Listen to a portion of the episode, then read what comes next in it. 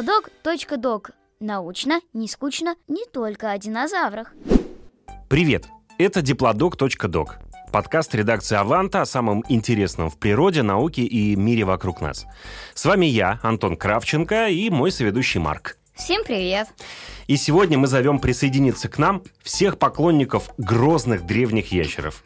Тираннозавров, трицератопсов, велоцирапторов и других замечательных созданий. Марк, я уверен, что у каждого ребенка должен быть свой любимый динозавр. Расскажи, кто твой фаворит? Птеродактиль. Он просто огромный в размахе крыльев до 8 метров, а еще умеет цепляться лапами за ветки и спать вниз головой, как летучая мышь. Необычный выбор. Вот мой любимый динозавр, как раз диплодок, совпадает с названием нашего подкаста. Но знаешь ли ты, что птеродактиль на самом деле не динозавр? А кто же это? Не каждый, кто заканчивается на завр, является динозавром. Ученым просто удобнее их так называть. Птеродактили, птеранодоны и все летающие ящеры, как и плавающие, ихтиозавры, плезиозавры, динозаврами не были. Это совсем другой отряд. Некоторые даже рептилиями не были, как, например, диметродон, существо с огромным гребнем на спине. Он был ближе к современным млекопитающим. Вот это да! Получается, мы сегодня говорим о заблуждении вокруг динозавров? Ты правильно догадался. Ведь они окружены огромным количеством мифов и были окружены с самого начала, когда древние племена находили кости и черепа странных огромных существ. Именно так рождались легенды о драконах, крылатых змеях и прочих волшебных персонажах. Например, у скифов был миф о грифонах, существах с туловищем льва и головой орла. А в пустыне Гоби, где скифы добывали свое знаменитое золото, археологи как раз обнаружили много скелетов протоцератопсов, Голову этого ящера при должном воображении можно принять за голову орла с огромным клювом. Эх, а хотелось бы верить в драконов. А когда люди поняли, что все-таки это не драконы, а что-то другое? Примерно тогда же, когда стала быстрыми темпами развиваться наука в 19 веке.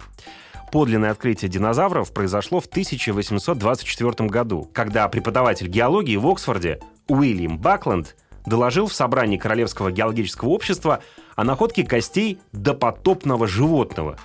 Французский ученый Жорж Кувье определил, что они принадлежат гигантской хищной ящерице.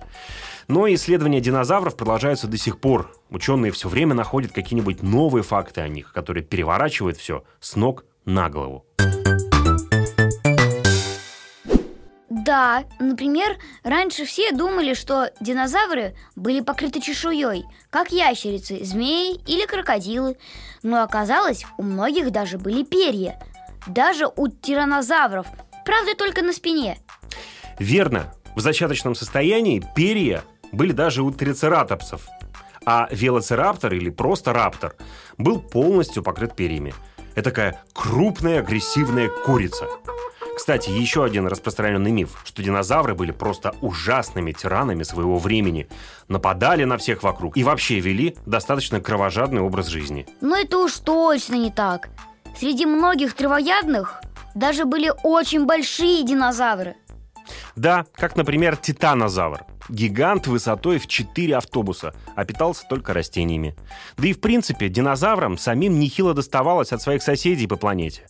Например, гигантский африканский суперкрокодил, сарказух, легко мог перекусить каким-нибудь зазевавшимся раптором, а мелкие млекопитающие постоянно разоряли гнезда, поедая яйца и лишая динозавров потомства.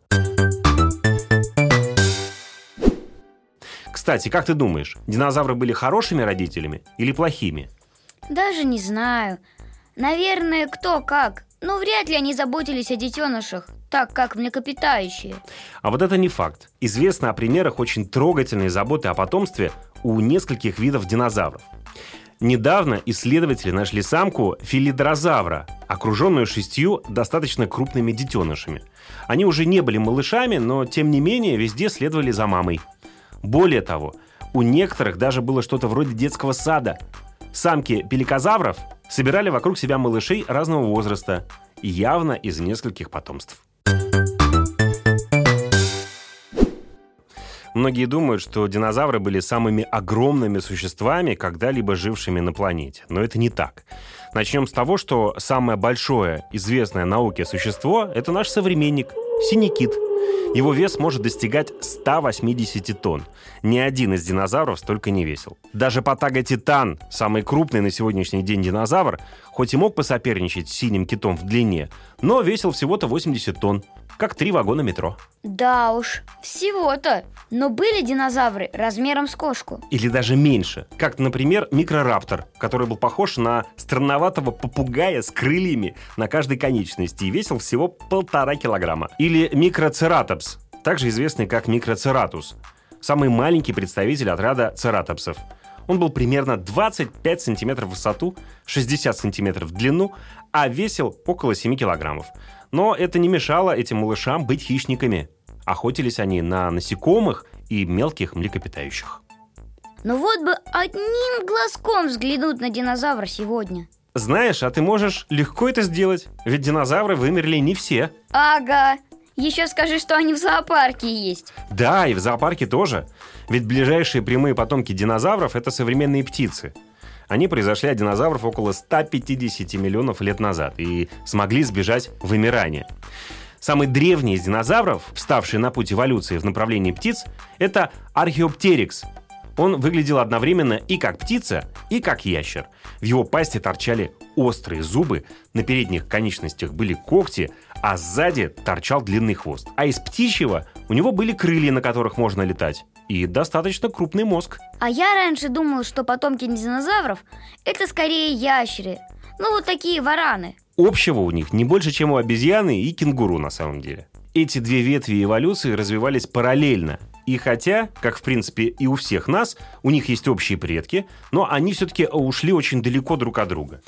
Так что если хочешь узнать, как же вели себя, общались и проводили время динозавры, то нужно наблюдать не за ящерицами, а за страусами, казуарами и эму. А чего же на самом деле пропали динозавры? Я слышал, на них упал огромный метеорит. Но как конкретно все это происходило? Знаешь, там скорее несколько факторов сразу. Но давай зададим этот вопрос тому, кто нам точно все расскажет. Михаилу Васильевичу Касаткину, заведующему отделом общей биологии в Биологическом музее имени Тимирязева. Михаил Васильевич, добрый день. Вас беспокоит Антон Кравченко, ведущий подкаста diplodok.doc.